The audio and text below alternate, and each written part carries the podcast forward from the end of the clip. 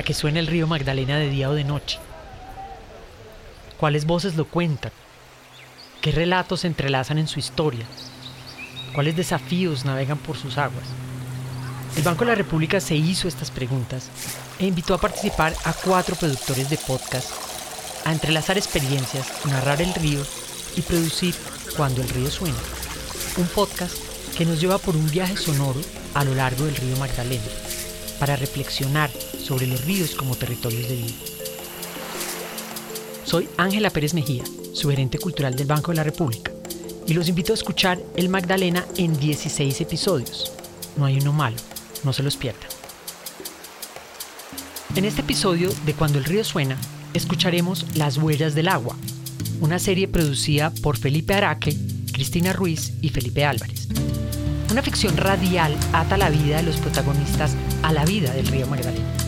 El río es narrado como una radionovela a través de Gabriela, Jesús y un padre desaparecido que nos llevan a vivir la cuenca del río Magdalena y sus problemas ambientales y sociales. Episodio 1, Agua y Oxígeno. Parque Nacional Puracé, corazón del macizo colombiano, 3.327 metros sobre el nivel del mar.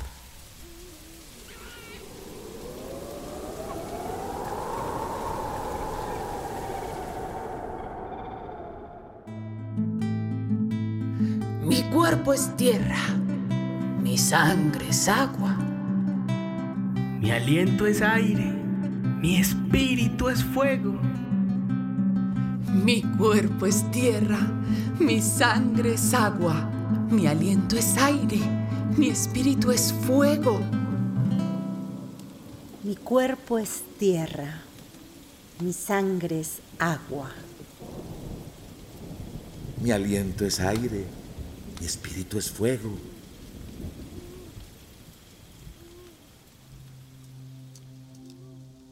Las huellas del agua.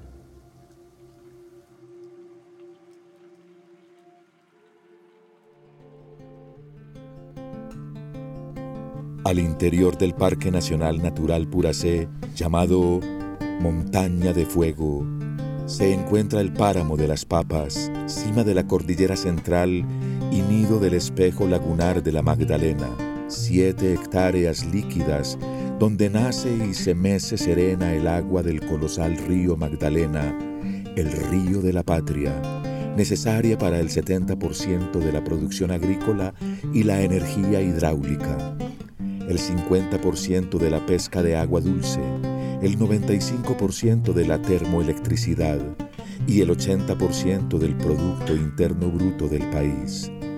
Más de 32 millones de colombianos estamos unidos inevitablemente a su cauce.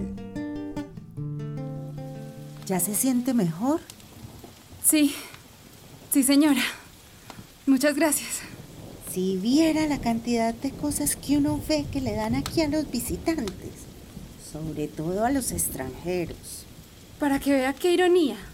Tanta agua que hay por aquí y yo sufriendo por oxígeno.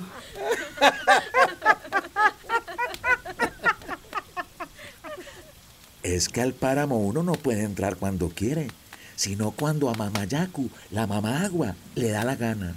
¿Se acuerda que le dije? Y hoy la mamá estaba como enojada más bien. Mire que ni la oración de los cuatro elementos que hicimos para pedirle permiso sirvió. Sí, se encrespó la montaña y ahí mismo hizo mal tiempo para sacarnos volados. ¡Ay, este páramo! Y su laguna de la Magdalena, su río de la alta montaña. La Yuma. Me gusta más llamarla así, porque me recuerda a mis antepasados indígenas que habitaron este territorio. Pero a ver, Gabriela, acábese de tomar la bebidita que eso la compone. Eso es bendito. Apenas se sienta mejorcita. Me dice, y echamos para el pueblo. Ay, ¿quién la mandó a venirse hasta este hueco? A la porra. A la olla. A Oyola o a Loyola. Ay, ya uno ni sabe cómo es. Aquí cada familia llama a esta vereda como quiere. Culpa de nuestros antepasados que la bautizaron así. ¿Y eso por qué? Que porque esto quedaba en un hueco.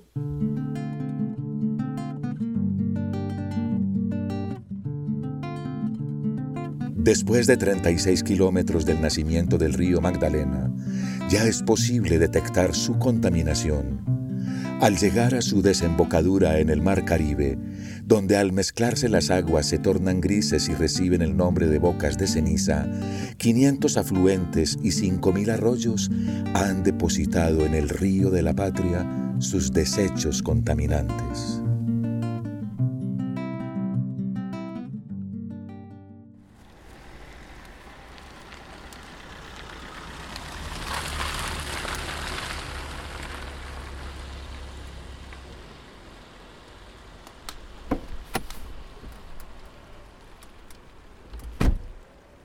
Jesús, muchas gracias. Con todo gusto, Gabriela. Ya sabe, me avisa y organizamos otra subida al páramo. Sí, sí, señor. Yo le aviso. Hasta luego.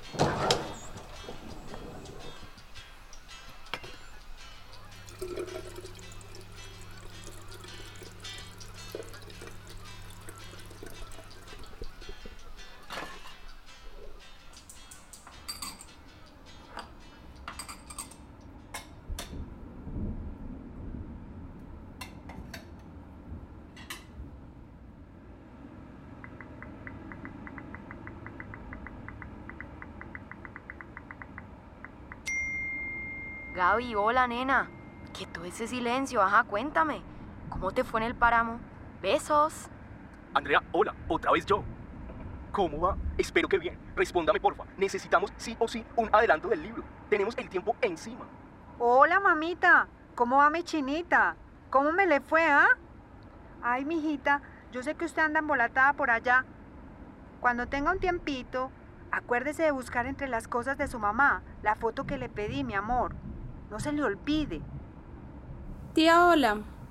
Ya me pongo en esa tarea. Pues eso te cuento, Andre. El tiro por la culata me salió. Me traje la cajita con sus cenizas otra vez y ahí la tengo sobre la mesita de noche. Y para colmo, el Manuel Roca intenso ese está respirándome en el cuello. Que entonces, que qué hubo, que para cuando el adelanto del libro. ¡Ah! Fresca, nena, que tú eres una dura. Y a la vuelta de nada te escribes una de esas crónicas brutales de las tuyas. Oye, ¿y qué es todo ese ruido que haces? Aquí rebujando en cajas y cajitas de mi mamá, buscando una foto de cuando ella y mi tía Inés hicieron la primera comunión. Calcula eso, Andre. ¿Y eso?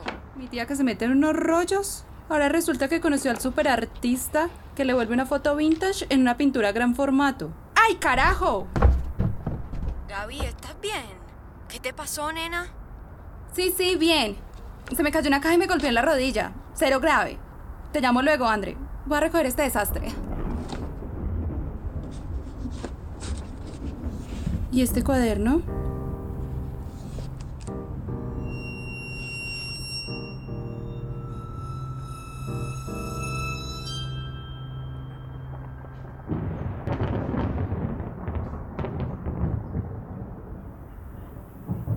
Salimos de clase a mediodía y ahí estaba, despeinado y mugroso, conectando cables y haciendo pruebas de sonido. Sus ojos me sonrieron, pues con la presencia del padre Mesa y la hermana Margarita era imposible nada más. Inés y Marta vigilaron que mi mamá no se apareciera. Bailamos no sé cuánto tiempo en el kiosco del parque.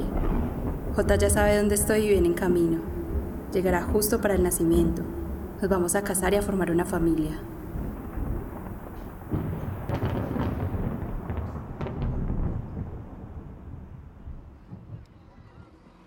¿Y luego fue que no durmió, mamita? Nada, tía. Me leí todo ese diario de mi mamá. ¿Y quién duerme después de eso? No la marqué hasta ahora porque me daba pena. Ay, mi amor. Pues, ¿qué le digo? Yo no sabía que ese cuaderno existía. Es más, yo... Tía, ¿ese J era mi papá? Mm, sí, mamita, sí. J. Era... Era... Jaime Arango. Su papá. A, a ver, no, no entiendo, tía. Mi mamá me dijo que él desapareció apenas le contó del embarazo. Pero en el diario, ella escribió sobre su relación hasta semanas antes de que yo naciera. Ay, mamita, vea. Yo le voy a contar todo como fue, porque ya no tiene sentido ocultarle nada. Jaime Arango llegó allá al pueblo en, en marzo del 77, si mal no estoy. Ahí lo trajo un hermano del padre Mesa, del párroco para que le ayudara a instalar la primera emisora comunitaria del pueblo. Le cuento que eso fue un suceso allá en San Sebastián, mamita. Eso no se había visto nunca. Y no me refiero solo a la bendita emisora, sino a Jaime Arango, muchacho coqueto, bien parecido, alto él y acuerpado.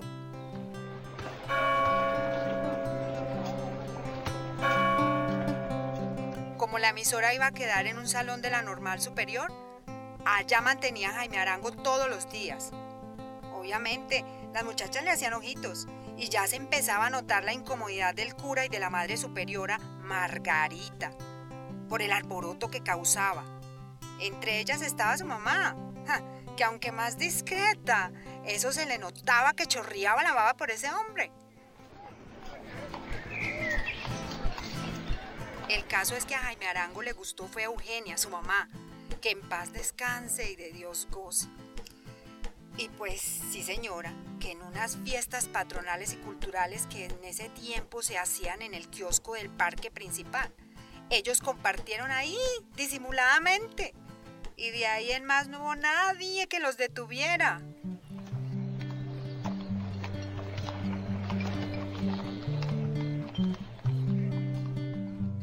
Uy, el lío vino fue cuando mi mamá se enteró, por boca de la monja, que a Eugenia la pretendía ese fulano. Virgen Santísima se ardió Troya, mamita. Figúrese que se le acabaron las salidas de toda clase. Únicamente tenía permiso de ir a misa. Y siempre acompañada de mi mamá o alguna de las tías, no más.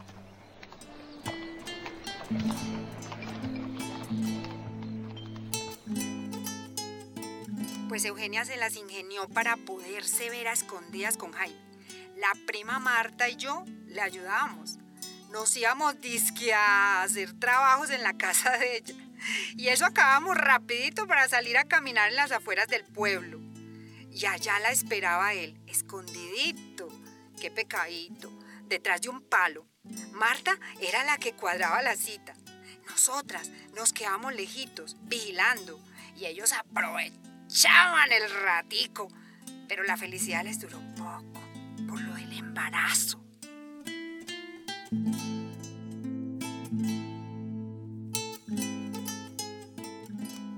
Ese embarazo fue un escándalo en la familia. Imagínense, en el pueblo. Mi mamá encerró a Eugenia en el último cuarto de la casona, donde no había contacto con la calle. Prácticamente Eugenia estaba encerrada porque a mi mamá le daba vergüenza.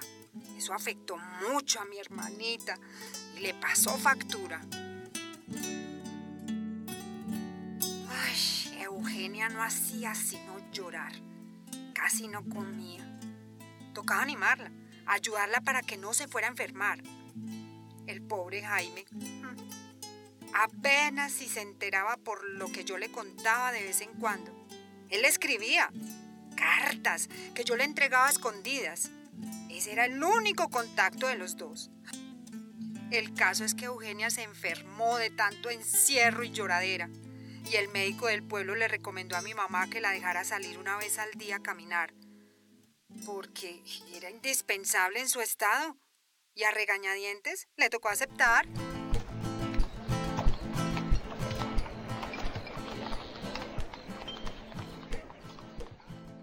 Uy, solo salíamos una vez al día, a las 5 de la tarde, hasta el templete de la Virgen de la Misericordia. Ay, ahí se reunía gente a rezar el rosario. Jaime se conformaba con ver a Eugenia desde una esquina, hasta que se hartó de esa situación y enfrentó a mi mamá y le pidió que los dejara casar. Ay, eso fue peor que nada.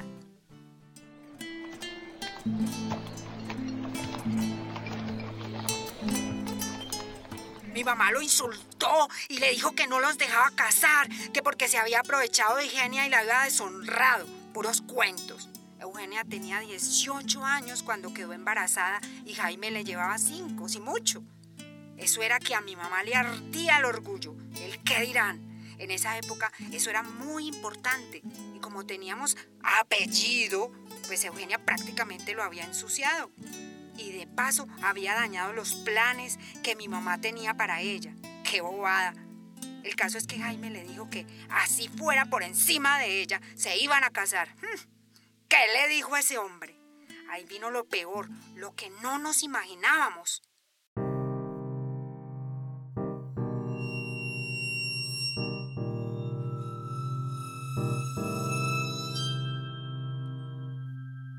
Resulta que Jaime Arango tuvo que viajar, no recuerdo a dónde, por un tema de trabajo con las emisoras.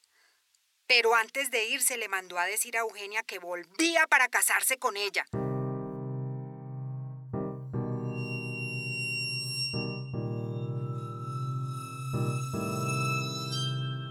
Pero eso no pasó, Gabrielita, porque mi mamá aprovechó la ausencia de Jaime y mandó a Eugenia para una casa de madres solteras que administraban unas monjas carmelitas. Allá la iba a dejar hasta que usted naciera. Y el inocente de Jaime no sabía lo que estaba pasando.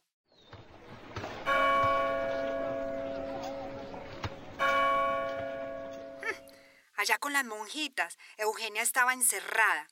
Un día, figúrese que llamó con el tío Roberto y él, y ahí mismo. Fue por ella y se la llevó para Magangué. A mi mamá casi le dan tres infartos seguidos, pero nada pudo hacer. El tío la enfrentó y la puso en su lugar. Cuando Jaime Arango volvió al pueblo se enteró por chismes de lo que había pasado. Yo como pude le ayudé a que hablara con Eugenia. Y pues sí, señora, acordaron que él se iba hasta allá a buscarla para casarse. Ah, y así fue. Pero resulta que en medio del trayecto a Jaime Arango se lo tragó la tierra. Desapareció. Y nadie supo qué pasó con él. Jamás llegó a reunirse con la pobrecita de Eugenia.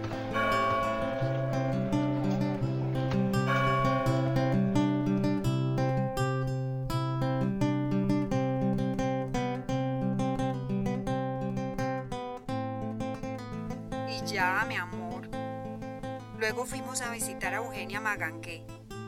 Viera cómo era de hermosa su merced. Así chiquitica, envuelta como un tabaquito. Y pues con el tiempo, las cosas entre mi mamá y Eugenia se limaron. Ya después nos devolvimos para el pueblo. Y el resto de la historia, usted ya lo conoce. Pero entonces, tía, ¿qué pasó con Jaime Arango? Nadie sabe, mamita. Lo que nos dijeron es que en ese trayecto a Magangue él conoció a una mujer, se enamoró y se fueron juntos. El caso es que no dejó rastro alguno. Nunca más volvimos a saber de él. O sea que... Jaime Arango podría estar vivo. ¿Quién sabe, mamita?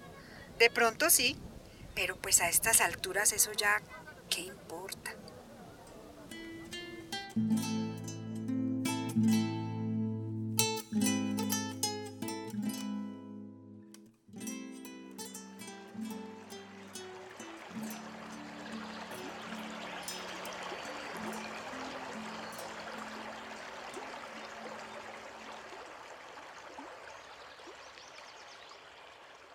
Hola, mijo.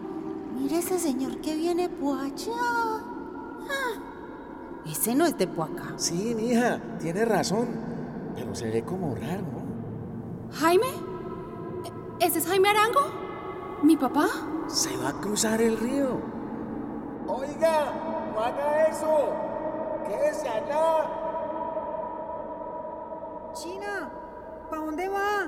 No, no, no vaya a cruzar. Jesús, deténgala. Gabriela, espere. Devuélvase. Es mi papá. Está vivo. Véanlo, me está llamando. Ya voy, papá.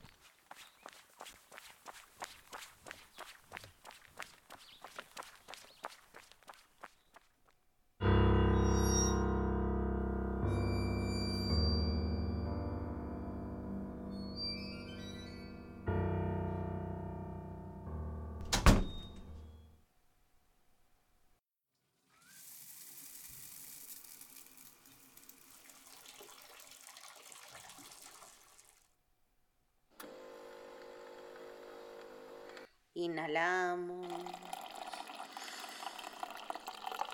Contenemos.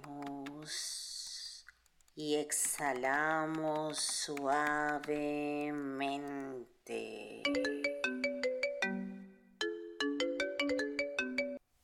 Sí, sí, sí, Manuel. Yo tampoco estoy contenta con lo que te mandé para el libro.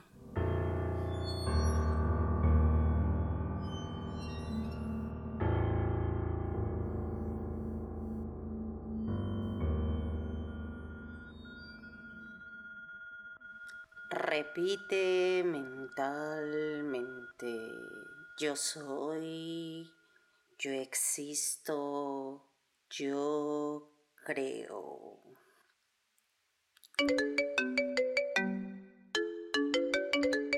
No, mi Andre, todo mal. Un bloqueo creativo tenaz, el editor no está contento y yo menos.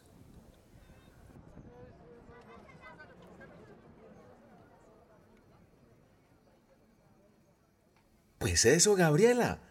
Ese mismo sueño que nos contó, lo tuvimos Marinita y yo. Eso es muy raro.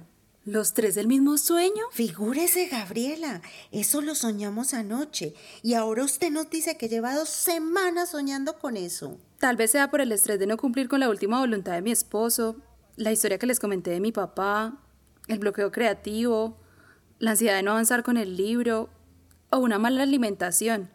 Hasta eso puede influir. Ahora que lo dice Gabriela, eso me recuerda de algo que aprendí del pueblo este de los Chimila. Así les dicen. ¿Y qué? ¿Cómo es o qué? Resulta que para los Chimila el cuerpo es como una piel.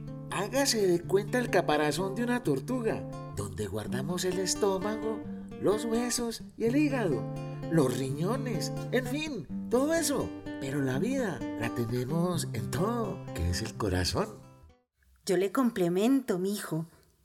¿Me permite? Hágale, mi Marinita. Nosotros pensamos con boterilla, que es decir, mm, hágase de cuenta el entendimiento. Ay, discúlpeme, pero no entiendo. ¿Eso qué tiene que ver con lo del estrés y el sueño recurrente con mi papá? Espere y verá. La gente cree que el cansancio del día o comer antes de acostarse a dormir influye en los sueños. Y eso no es cierto. Palocete, soñar no tiene que ver con el cuerpo. Porque al soñar, todo y boterilla dejan el cuerpo y salen juntos. Entonces soñar es como vivir otra existencia. Pero que influye en los comportamientos que tenemos despiertos. Y hasta lo que uno vive en el sueño puede traer un mensaje para uno que se presenta con historias o cantos. Pues en el sueño mi papá tiene una cara borrosa y habla pero no se le escucha. Es como si estuviera mudo o sin volumen. ¿Y no será que para poder escucharlo, para saber lo que quiere decir su papá, debería buscarlo? ¿Será que algo le tiene que decir? Pero, ¿ya para qué? Pues igual, piénselo, Gabriela, porque lo que le queremos decir nosotros es que hay una continuidad entre lo que se sueña y lo que se vive despierto. Bueno, en fin, no sé, no sé qué vaya a hacer. De todas formas, muchas gracias por preocuparse por mí. No, Gabriela, ni más faltaba. Su mamá y yo siempre fuimos muy amigas. Entonces usted es como la hija que nunca tuve. Ya sabe que estamos para servirle. Que allá arriba la esperamos para cuando quiera volver a subir al páramo. Sí, sí, señor. Ese es un asunto pendiente.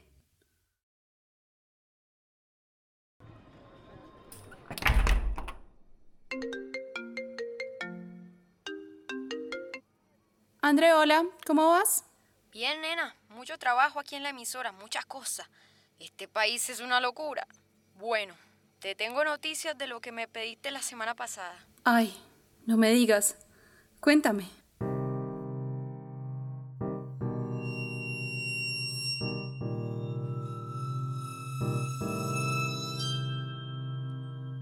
Figúrate que con la información que me pasaste, me ayudaron a rastrear hasta debajo de las piedras. Y pues aparece alguien que coincide con el rango de edad, nombre y apellido de tu papá. En el municipio de Villavieja, en Huila. André, eso quiere decir que mi papá está vivo.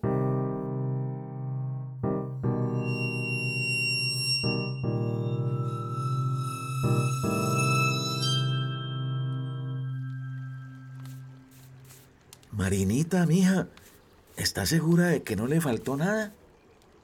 No, viejito, ahí está todo lo que falta para poder atender a los que llegan. Bueno, mija, entonces nos vemos en un ratico.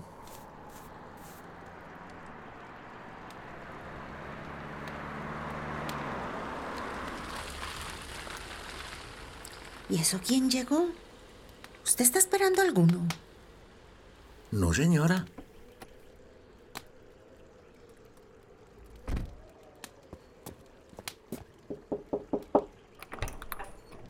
Muy buenas.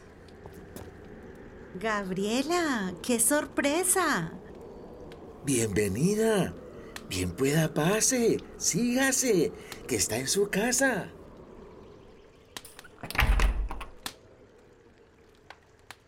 Cuidadito se quema Gabriela, que ese tinto está es como papelar gallinas. Gracias, Marinita. Y entonces, ¿al fin se decidió a coger carretera para la cuenca del Magdalena? Sí, Jesús. Sé que es un viaje largo, pero si quiero reunir material para escribir el libro, debo hacerlo y salir cuando menos en una semana. Pues qué bueno que se decidió ir a buscar a su papá. No, Marina, yo no voy a buscarlo. Voy a reconstruir el viaje que hizo mi mamá de joven. Le quiero hacer un homenaje a ella y a todas las mujeres que rompieron el molde de su época con rebeldía, en tiempos donde la sumisión era, un- era la norma. Pero tendrá que hablar de su papá en algún momento, me imagino. Sí, claro, claro. Él fue el detonante de toda esa historia, pero pues no es el objetivo del viaje. Bueno, pues eh, le deseamos un muy buen viaje, Gabriela, y a cuidarse mucho. Pues aquí la estamos esperando para que nos cuente las cosas de su viaje. Mm, precisamente por eso vine. Jesús, ¿cuánto me cobraría por acompañarme en el viaje como guía y conductor por la cuenca del Magdalena? Sumando gasolina, mantenimiento, unos honorarios, comida, dormida, todo. Ay, Gabriela, me coge de sorpresa. Vea, yo la verdad es que hace ratos no agarro ese camino y tampoco puedo dejar sola a Marinita. ¿No ve que se viene una camada grande de universitarios paisas? Entiendo.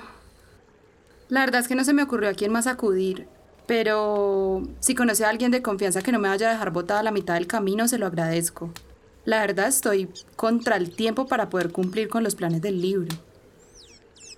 Permítame un momentico, Gabriela. Yo me robo a Jesús. Ay, viejo, ayudemos a Gabriela. Pobrecita, vea que ya no conoce. Una mujer sola por ahí es peligroso. Pues sí, mija, pero ¿qué hacemos? Yo no la puedo dejar a usted aquí botada con esta tracamanada de gente. Mira, Jesús, eso es lo de menos.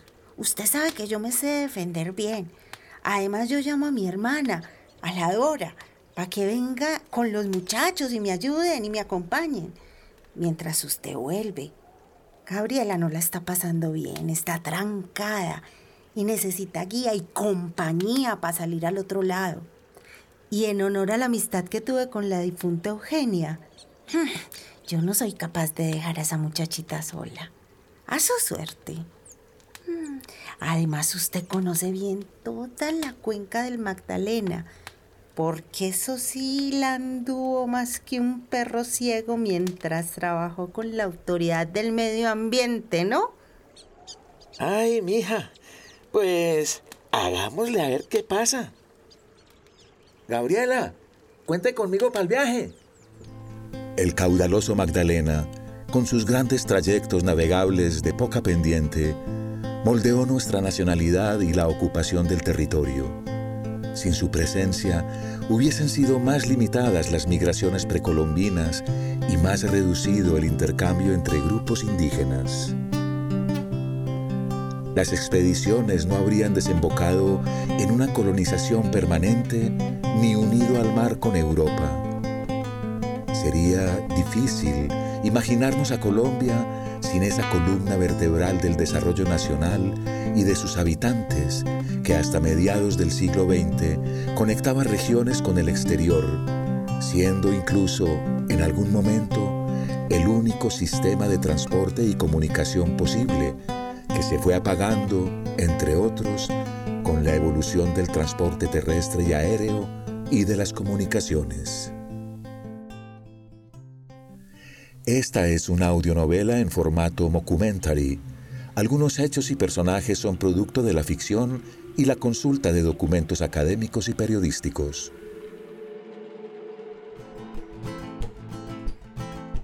Esta narración en formato de radionovela fue pensada, creada y producida por el siguiente equipo. En la producción general, Cristina Ruiz. En la dirección vocal e interpretativa, Felipe Álvarez. En el guion y argumento, Felipe Araque. En la producción sonora y actuación de voces, Radio Escénica de Colombia, REC. Musicalización, diseño sonoro y música original, Tignar Project y Radio Escénica de Colombia, REC. Las opiniones expresadas aquí son responsabilidad exclusiva de los respectivos podcasters, productores y autores, y no necesariamente reflejan la posición oficial del Banco de la República. Los invitamos a escuchar la serie completa de Cuando el río suena, una producción del Banco de la República dentro del proyecto El río Territorios Posibles. Encuentre toda la información en las notas del episodio. Cuando el río suena es una producción del Banco de la República con la coordinación general de Sandra Concha y la presentación de Ángela Pérez Mejía, con el trabajo y el apoyo de Sofía Restrepo e Irene Tobón y de los podcasteros que hicieron cada serie. Gracias a todas las personas que a lo largo del río Magdalena compartieron su historia y su entorno.